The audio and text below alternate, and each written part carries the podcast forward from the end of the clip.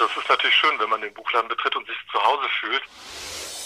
Ja, unser Lastenfahrrad, der Little John, ist sowas wie ein Markenzeichen. Äh, wir fahren damit Bücher aus, schon seit 30 Jahren. Die Leute freuen sich sehr über unsere Veranstaltung. Wir machen das auch ein bisschen unkonventioneller, als man das gewohnt ist. Wir haben dann äh, sofort so reagiert, dass wir gesagt haben, gut, dann bringen wir die Bücher zu den Leuten. Also wenn die Leute nicht zu uns kommen dürfen, kommen wir zu den Leuten. Medienwerkstatt Bonn. Podcast. Der Podcast heute mit Erika Altenburg. Hallo.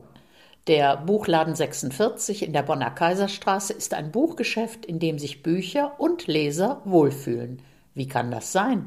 Und warum brummte hier der Handel mit Büchern sogar, als das Geschäft wegen der Corona-Krise geschlossen bleiben musste? Viele kleine und große Reisen im Kopf beginnen im Buchladen 46. Axel Schwalm hat in der vergangenen Woche mit dem Geschäftsführer Holger Schwab über diese Bonner Institution gesprochen. Herr Schwab, wenn man als Kunde den Buchladen 46 betritt, dann fühlt man sich sofort zu Hause als Leser. Wie schaffen Sie das? Ja, guten Abend. Das ist natürlich schön, wenn man den Buchladen betritt und sich zu Hause fühlt. Wir schaffen das dadurch, ich mit meinen Mitarbeiterinnen, dass dadurch, dass wir freundlich sind, uns die Namen der Kunden merken und ins Gespräch kommen und mit unseren Kunden reden, sodass man immer etwas hat, was man miteinander verbinden kann und sich gegenseitig kennenlernen kann. Das führt dazu, dass viele Leute schon seit langem unsere Kunden sind und das relativ persönlich im Umgang miteinander ist. Seit wann sind Sie schon in der Buchhandlung 46? Ich selber bin seit Ende 1979 in der Buchhandlung. Die Buchhandlung selber gibt es seit äh, 1975.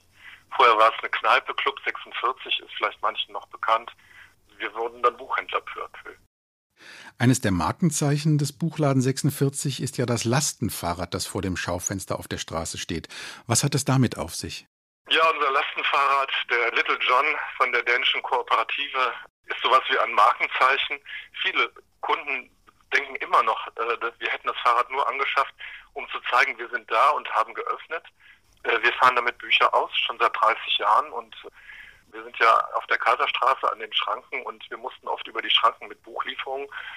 Im Taxi, wie wir das eine Zeit lang gemacht haben, wurde das ewig teuer, weil man so lange an den Schranken stand.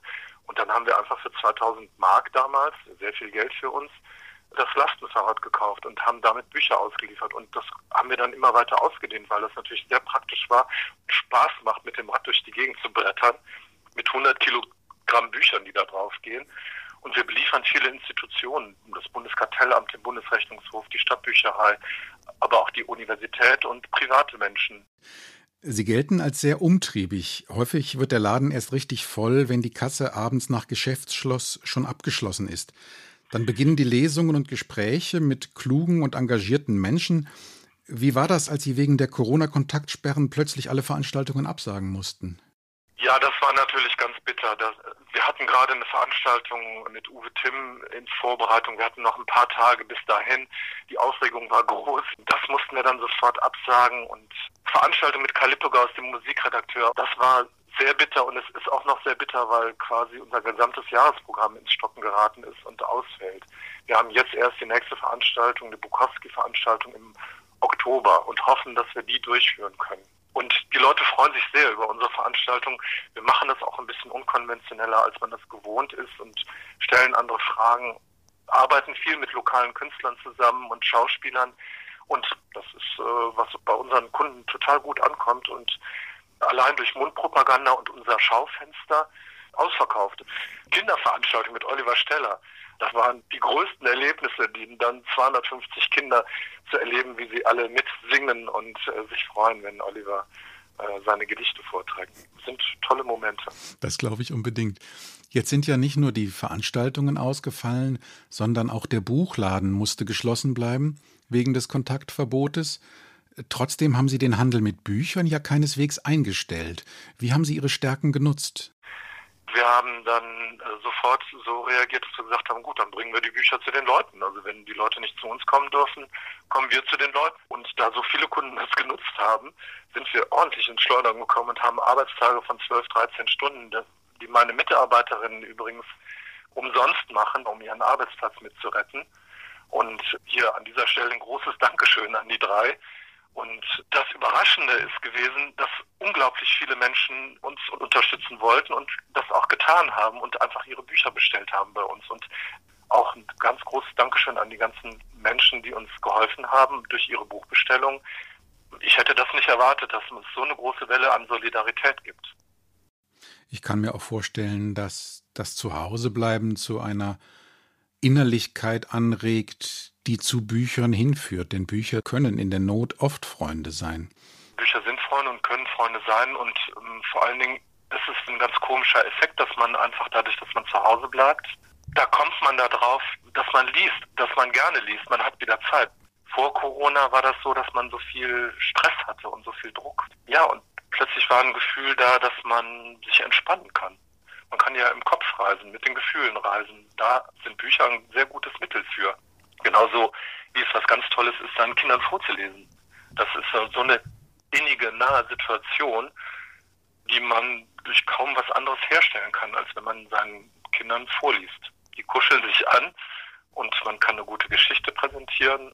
Ich kann nur empfehlen, machen Sie das. Das ist was Tolles, wenn man plötzlich aus einem Buch Figuren oder Situationen hat, die man irgendwie gemeinsam erlebt hat durch das Vorlesen. Das ist ja magisch. Jeder hat zwar seine eigenen Bilder, aber man hat ähnliche Gefühle in der gemeinsamen Situation durch das Vorlesen nur. Und äh, das ist was ganz Schönes, ein Schatz, den man dann hat. Ja, und man hat nicht nur gemeinsame Bilder, sondern man kann auch wieder einen gemeinsamen Rhythmus für die Gedanken und für den Alltag finden. Das ist vielleicht eine der wenigen, aber ganz großen Chancen dieser Krise, wenn wir uns wieder unserer eigenen Rhythmen versichern können. Einen eigenen Rhythmus behalten zu können, ist das Größte, was man haben kann im Leben. Die Landesregierung hat diese Woche beschlossen, dass kleine Geschäfte und ausdrücklich auch Buchhandlungen wieder öffnen dürfen. Was werden Sie morgen als erstes tun? Ja, wir werden morgen als erstes uns treffen zu einer Arbeitsbesprechung, denn wir mussten bei uns im Buchladen auch einen Schichtbetrieb einführen, um zu gewährleisten, wenn einer angesteckt ist, dass wir weiter arbeiten können. Wir müssen jetzt organisieren, wie wir den ganzen Tag offen haben können und uns trotzdem nicht anstecken. Wir werden den Schichtbetrieb weiter aufrechterhalten und das müssen wir absprechen. Ansonsten freuen wir uns natürlich sehr darüber, dass wir endlich wieder Kontakt zu unseren Kunden haben, denn das hat jetzt doch echt gefehlt. Und das Gespräch über die Bücher, die wir im Laden haben, das ist was, was sehr gefehlt hat. Das können wir jetzt wieder machen. Das ist ganz toll. Lesen, über Bücher und Gedanken sprechen und andere Leserinnen und Leser kennenlernen, all das beginnt in Bonn häufig in der Kaiserstraße. Also lesen Sie sich zu Hause gegenseitig vor und verreisen Sie gemeinsam im Kopf. Mein Kollege Axel Schwalm sprach darüber mit Holger Schwab vom Buchladen 46. Das war der Podcast aus der Medienwerkstatt Bonn, heute mit Erika Altenburg. Bis zum nächsten Mal. Medienwerkstatt Bonn. Mehr Beiträge auf medienwerkstattbonn.de.